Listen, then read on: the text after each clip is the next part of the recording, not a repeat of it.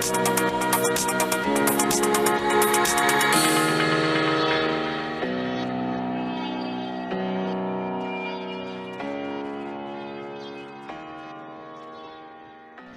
pessoal, tudo bem?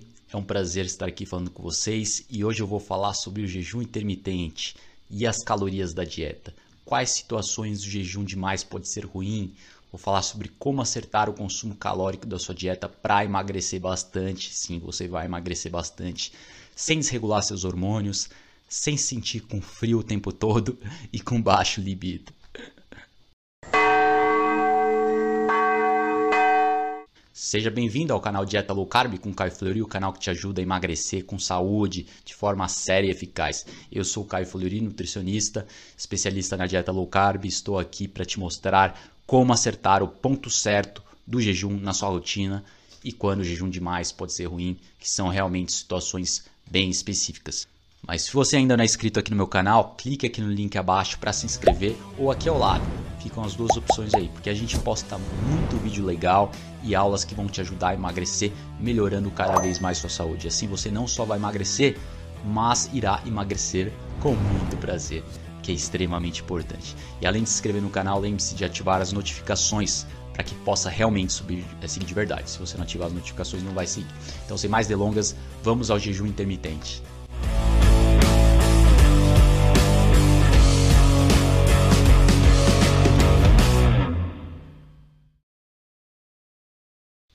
Bom, antes de falarmos sobre os estudos mostrando quando o jejum é demais, que são situações bem específicas, eu gostaria de agradecer os seguidores do canal pelos comentários, a sua participação é muito importante.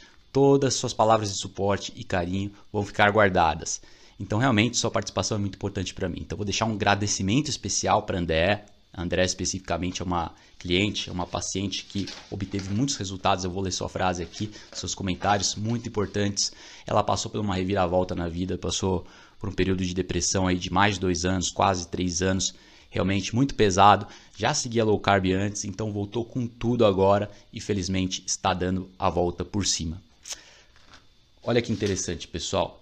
Caio, você mudou minha vida. Seus vídeos são mais que excelentes de riquíssima informação e qualidade. Estou fazendo uma maratona de seus vídeos aqui, Caio. You are the best. Também gostaria de, de agradecer o Bruno, o Bruno Kenner, com seus, suas mensagens bíblicas, que são sempre importantes, que a palavra de Deus é muito importante. César Santos também é outro que comenta bastante, ouvinte de longa data. Então eu gostaria de agradecer a todos, sem desculpe se eu deixei passar alguém, mas realmente jejum é importante para a saúde, mas precisamos achar o ponto certo.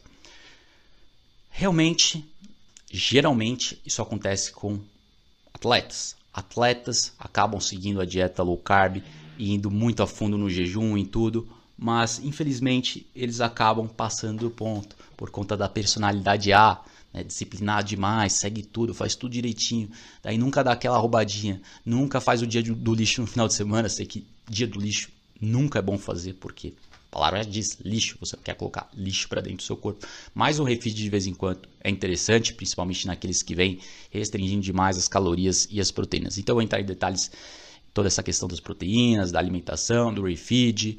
Eu por vezes também já passei por períodos de muito jejum, de muita restrição calórica. Os dois não são a mesma coisa, mas é difícil você atingir um estado de restrição calórica severa sem fazer o jejum, sem fazer é, uma alimentação de duas, três refeições ao dia. Quanto mais refeições você come ao dia, maior a probabilidade de você consumir uh, as calorias adequadas e não ficar aquém.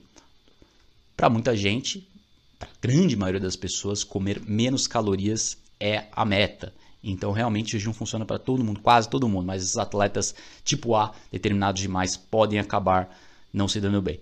Então, eu tenho um estudo aqui que eu vou mostrar para vocês que realmente é muito bom. Ó, vamos dar uma olhada no estudo. Então vamos lá. A deficiência relativa de energia no esporte, REDS, pode resultar em resultados negativos de saúde e desempenho em atletas masculinos e femininos. A etiologia subjacente do RED, que é a é deficiência de calorias, é a baixa disponibilidade de energia, que ocorre quando a ingestão insuficiente de energia na dieta para atender ao gasto de energia do exercício corrigindo para massa livre de gordura, deixando energia inadequada disponível para garantir, garantir a homeostase e a renovação energética adequada. otimizar funções normais do corpo para impactar positivamente a saúde, mas também otimizar a recuperação, adaptações de treinamento e desempenho. Ou seja, sem calorias o suficiente não vai ter desempenho, não vai ter adaptações necessárias ao treino.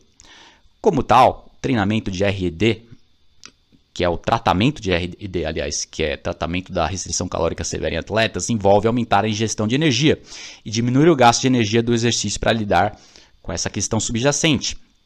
Já vou passar as dicas para vocês, pessoal. Clinicamente, no entanto, a carga de tempo e os erros metodológicos associados à quantificação da ingestão de energia, gasto de energia do exercício e a massa livre de gordura para avaliar disponibilidade de energia em condições de vida livre tornam difícil para o praticante de implementar na prática diária. Ou seja, tem muitas variáveis.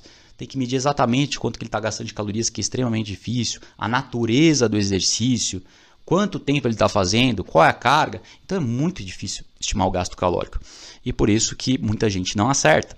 Essa revisão narrativa concentra-se em estratégias não farmacológicas pragmáticas no tratamento de IRD, caracterizando fatores como baixa disponibilidade de carboidratos, períodos prolongados de deficiência calórica durante o dia, ingestão insuficiente de nutrientes de construção óssea, falta de estresse ósseo mecânico ou psicogênico. Isso inclui a implementação, implementação de estratégias que abordam os fatores agravantes do LEA. Então, voltando aqui, pessoal, realmente é muito importante achar a dose certa de proteínas, principalmente, porque os estudos mostram que o mais importante é o consumo de proteínas. Na ausência de proteínas, o déficit calórico se torna muito prejudicial. Já na presença de proteínas, o corpo humano consegue suportar por mais tempo a restrição calórica. Por isso que a melhor forma de emagrecer a curto prazo é uma dieta low carb ou, ou dieta low carb tipo do Can também. Uh, o que não pode fazer é ficar o resto da vida comendo uma dieta low carb e baixa em gordura. Mas por um tempo curto, isso pode ser bom para emagrecer. No entanto, atletas geralmente faltam calorias.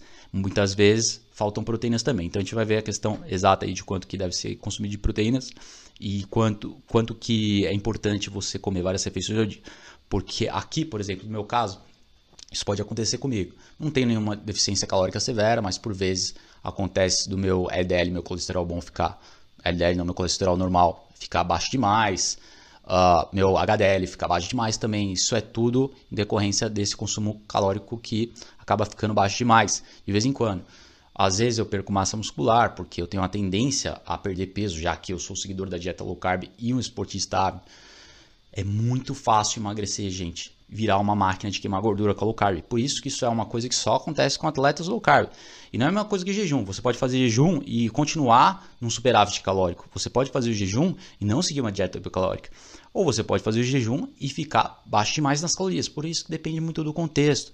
Por isso que você tem que saber e eles notaram nos estudos, os pesquisadores, a dificuldade de mensurar isso, porque varia muito na questão do gasto calórico, que é difícil de medir, e também varia muito na genética da pessoa, porque algumas pessoas comem pouco e conseguem se virar bem, manter o percentual de gordura corporal mais alto, com calorias baixas. Já outras pessoas, se baixar muito, vai emagrecer demais. Daí, você ficar com menos de 6% de gordura corporal, menos de 7% por muito tempo, vai deixar você sem libido, como eu falei no começo baixa libido, baixa temperatura, você vai estar tá sentindo frio o tempo todo, e isso aí pode gerar problemas imunológicos no futuro. Né? A curto prazo, o corpo tem bastante flexibilidade, ele lida com tudo facilmente, mas a longo prazo, se você passar mais de três meses em restrição calórica severa, principalmente com baixa ingestão de proteína, vários problemas sérios vão começar a surgir, desde intolerância alimentar, Daí você começa a ter problemas com o ovo, com coisas que você nunca imaginaria, imaginaria ter problema, porque sua permeabilidade intestinal vai aumentar, seu intestino vai ficar desequilibrado, as bactérias intestinais vão reagir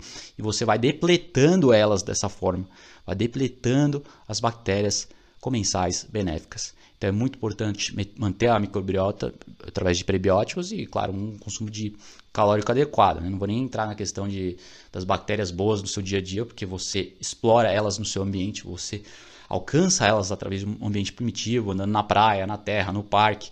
E alimentação, alimentação é muito importante. Por isso você não pode restringir por muito tempo. Atletas precisam comer muita carne, né, ou muita proteína, seja, prote... seja qual for o tipo de proteína pop, proteína vegetal, proteína animal, acontece que proteína animal é melhor, proteína da carne é superior, proteína do ovo é superior. No entanto, o ovo tem baixa quantidade de proteína. O ovo tem 7 gramas de proteína por cada ovo. Você vai comer 3 ovos, vão ter uh, 21 gramas de proteína, 20 gramas de proteína. É pouco. Então, por vezes, aqui em casa, quando acontece de acabar o, a proteína em pó, né? Eu digo por vezes porque às vezes eu esqueço de comprar, às vezes está na correria, às vezes eu não quero tomar mesmo, quero ficar no ovo, quero ficar na carne. Acontece de eu comer menos proteína do que eu deveria, porque eu já começo na primeira refeição do café da manhã comendo três ovos. É pouco, são 20 gramas de proteína.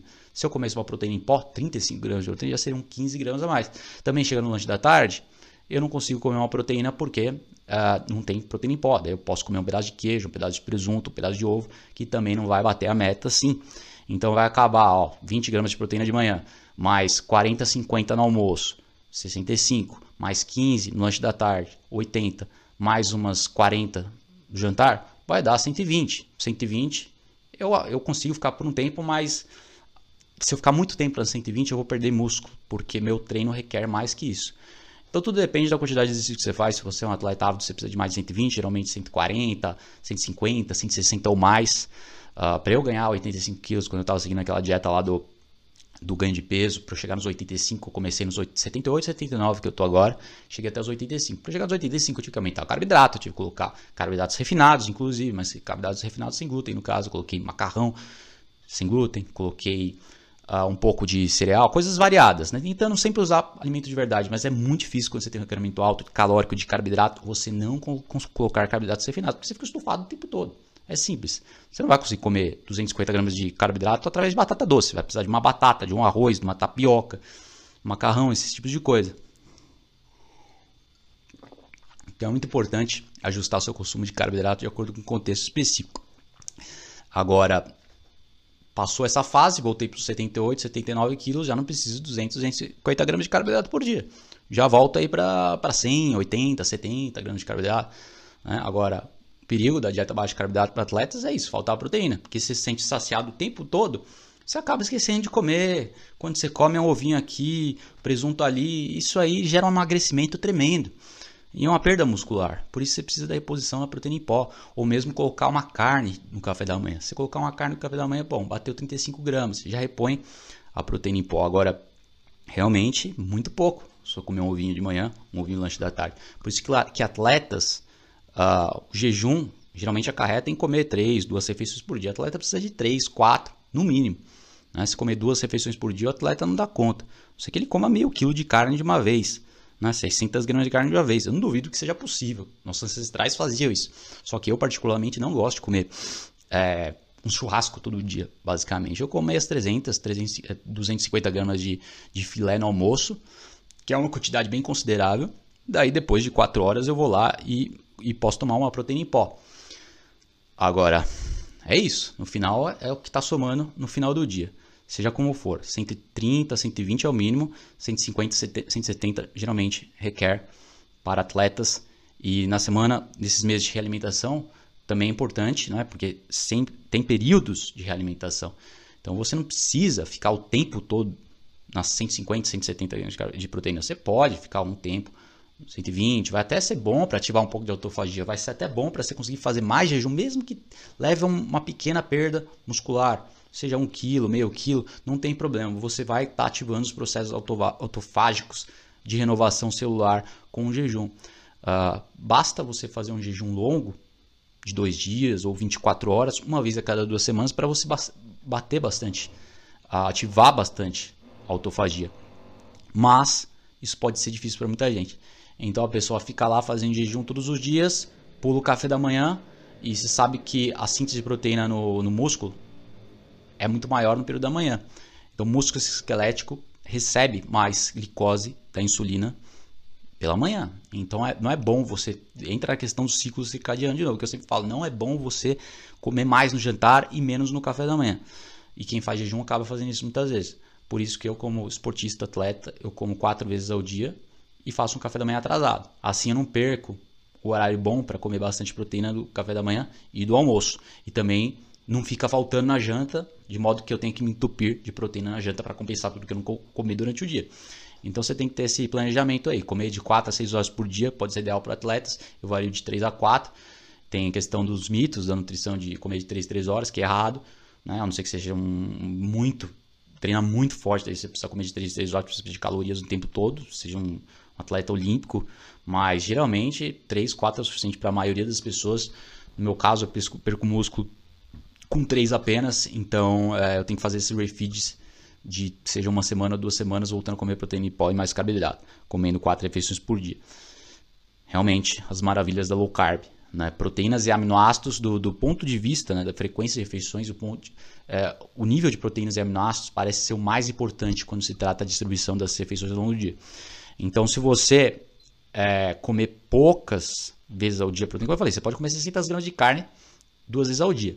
Mas isso é difícil. Os estudos mostram que é mais comprovado você comer várias refeições ao dia com proteína se você é um atleta. Né? Se você é um atleta, por isso que eu falei lá no começo, situações específicas.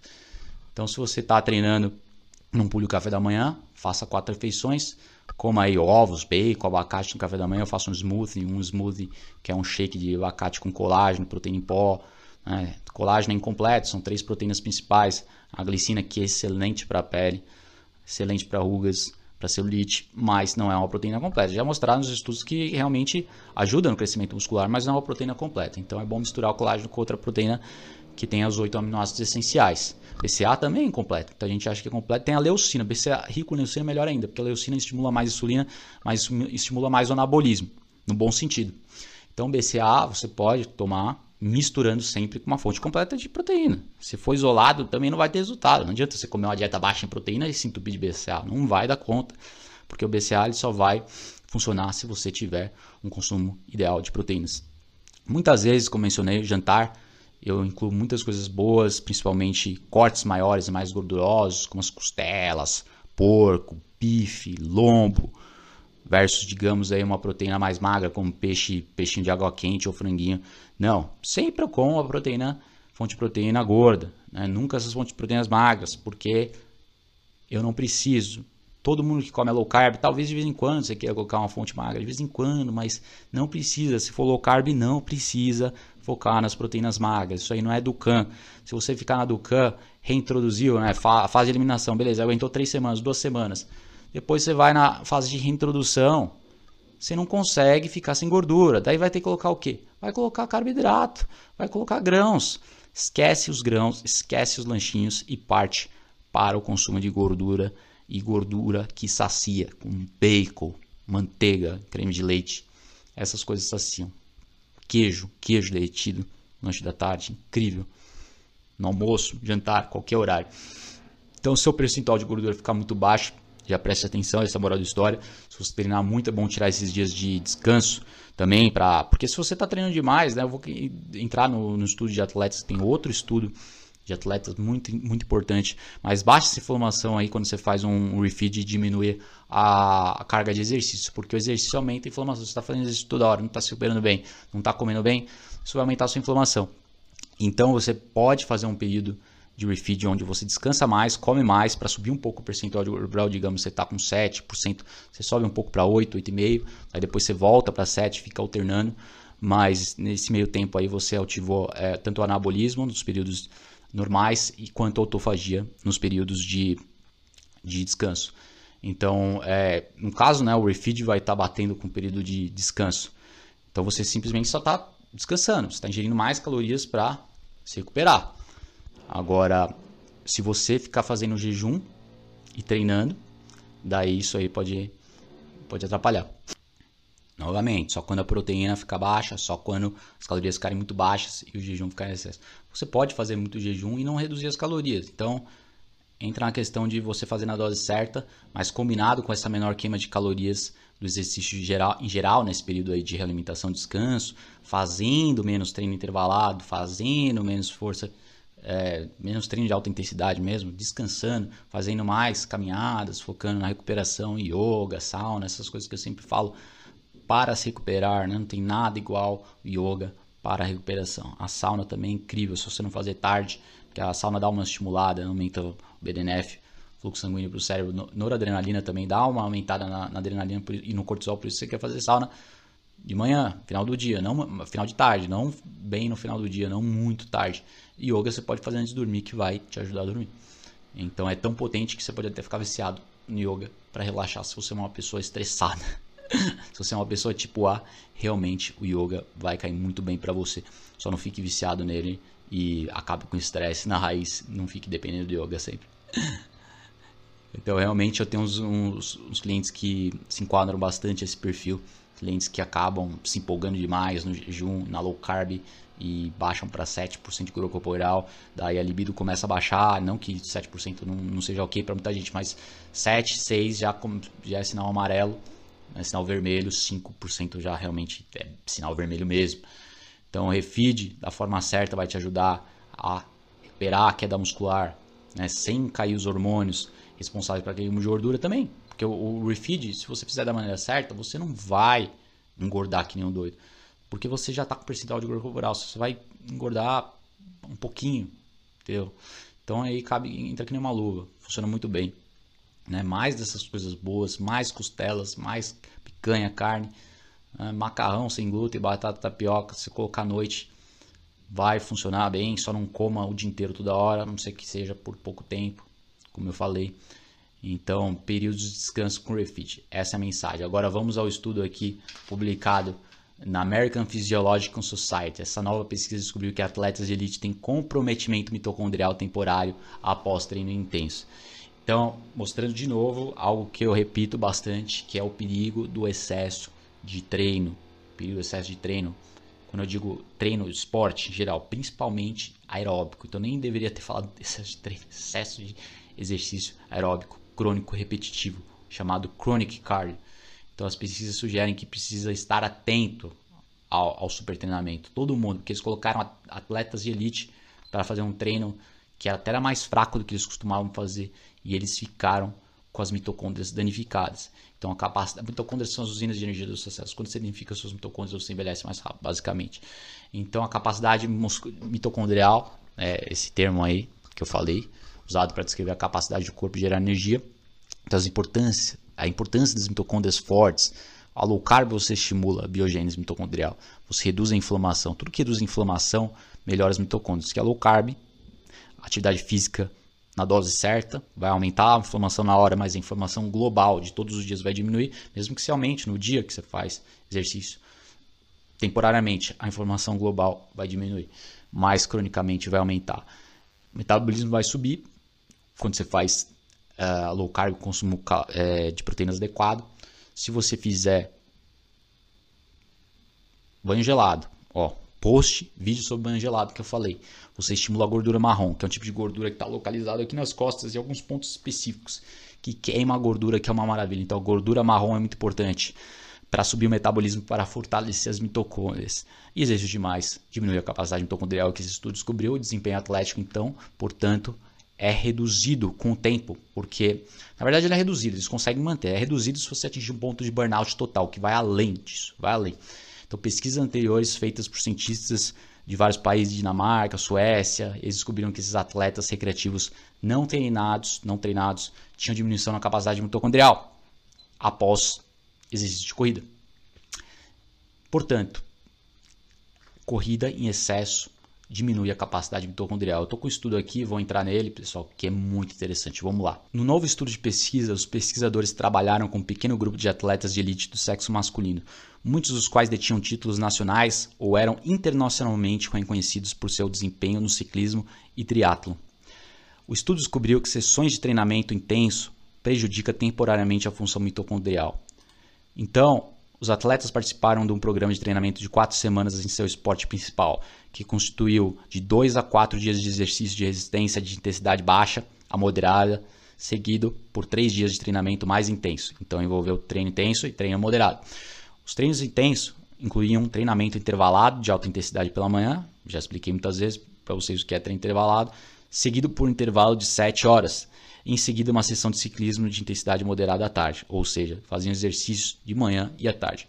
O número total de horas de atividade variou de 12 a 20 horas por semana para cada voluntário. Então, uma média aí de 16 horas por semana seriam em torno de 2 horas por dia. Não é muito, pessoal, não é muito. Para um atleta não é muito, mas você, vê, você pode ver que os, que os efeitos não foram positivos. Embora os homens estivessem acostumados com treinamento pesado, eles não estavam acostumados com esse programa específico de exercício. Então era uma coisa nova, embora menor fosse a capacidade a carga do exercício. Para surpresa da equipe de pesquisa, a capacidade mitocondrial dos participantes altamente treinados foi prejudicada após o período de treinamento de um mês. Entre aspas, achamos que os atletas de elite deveriam ser mais resistentes a esse tipo de alterações, diz Philip Larsen, PhD, da Escola Sueca de Esportes de Ciência da Saúde e autor correspondente do estudo. Então, voltando aqui, pessoal, saindo do print, os pesquisadores ficaram surpresos. Tamanho dano mitocondrial do exercício. Em atletas, eles pensaram, ah, eles já estão acostumados. Então, bom, acostumados estavam. Sentiram um treino, conseguiram se recuperar, dormir e tal, mas mesmo dormindo, mesmo se recuperando, o dano mitocondrial ficou. Então, o que, que eu tiro desse estudo? A importância, acima de tudo, porque tem duas coisas, né? Embora tenha caído a função mitocondrial, a função de oxigenação manteve-se alta. Isso preservou a capacidade, não a capacidade aeróbica, mas a capacidade de atletas dele. Então o corpo tem mecanismos hemostáticos de manter o equilíbrio em situações extremas também. Né? Então o corpo se equilibra sempre.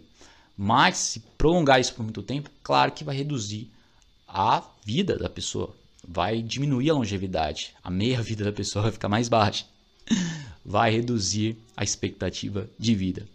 Então, eu reitero a importância dos momentos de refeed, os momentos de descanso. Se você for um atleta ávido, um esportista que treina duas horas por dia, uma hora e quarenta que seja, faça períodos de descanso, nem que seja uma semana ao mês, nem que seja uma semana a cada 30 dias. É muito importante você dar esse break para o corpo voltar a produzir as mitocôndrias, voltar a fazer mitocôndrias funcionar. E talvez é, seria muito interessante ver o, todo esse processo aí se tivesse um período de recuperação de uma semana. Digamos, acompanhar esses atletas ao longo de seis meses com períodos de uma semana de descanso. Seria muito interessante, porque já elucidaria o fato, o fato de que seria saudável ou não fazer isso com um período de uma semana de recuperação. Talvez precise mais, não sei, mas é preciso de estudos. Tá? Então, preste atenção nas mudanças é, do, o, seu humor, do sono, é muito importante. Esses são sinais importantíssimos. E realmente, no caso desse estudo, as reduções de frequência cardíaca máxima durante o exercício é, foi adaptado à resposta né, do treino. Então, pode ajudar os atletas a fazer esse período de descanso para recuperar, recuperar a função mitocondrial, mas não se iluda. Cardio crônico constante é muito danoso. Estudos feitos com maratonistas mostrou que eles possuem mais cicatrizações nos corações, possuem danos cardiovasculares, danos nas artérias, nos átrio, no átrio direito, uh, inflamação excessiva, cortisol excessivo. Então o coração do atleta vai ficando danificado. Eles demonstraram que 12% das pessoas que correm pelo menos uma maratona ao mês. Então, aqueles que fizeram, ao ano, aliás, ao, ao, mês não, ao ano. Então, aqueles que fizeram uma, duas maratonas ao mês, 12% deles tinham danos bem mensuráveis no coração que reduzem a sobrevida. Isso pode aumentar isso de ataque cardíaco. Muitos maratonistas morrem de ataque cardíaco, seja durante a prova ou depois. Então, chronic cardio realmente perigoso. Então, foque, como eu falo, treino resistido, musculação, treinamento de força para você ganhar músculo que a corrida vai fazer você perder músculo com o tempo. Estudos mostram que a sarcopenia aumenta, vai progredindo ao longo de 10 anos com o treino constante de aeróbico, seja ciclismo ou corrida. Então, o ideal, se você é um corredor, não correr mais que duas vezes na semana e durante, entre as corridas, fazer um treino de musculação, nem que seja uma vez a semana, no mínimo. Esse é o mínimo. É um treino uma vez na semana bem feito. Mas quando eu falo bem feito, eu digo bem feito mesmo, porque muitos corredores não sabem treinar. Infelizmente não sabem treinar, fazem, sabem correr, mas não sabem treinar. Então tem que saber treinar. Se você é um corredor, você tem que aprender a treinar, porque senão você vai ficar sarcopênico e né, vai, vai, vai ser problemático. Daí você vai entrar no ciclo vicioso de comer cada vez menos calorias, porque você está perdendo músculo. Seu metabolismo só vai subir de verdade, voltando à dificuldade de medir o gasto calórico. Não é a mesma coisa na musculação que corrida. Quando você faz corrida, sua seu gasto calórico não é igual à musculação. Musculação faz você virar uma máquina de queimar gordura, porque o músculo é um depositório, serve para depositar toda a glicose sanguínea que você por vezes consumir de carboidrato numa festa ou mesmo no final de semana. E se você for um corredor, você não vai conseguir estocar esse carboidrato não. Então vai acabar podendo causar a pré-diabetes e a resistência à insulina. Beleza, pessoal? Então ficamos por aí. Não abuse dessa flexibilidade, treinando demais. Não abuse dos carboidratos. Não abuse do jejum. Reitero que o jejum, a maioria das pessoas não estão abusando do jejum.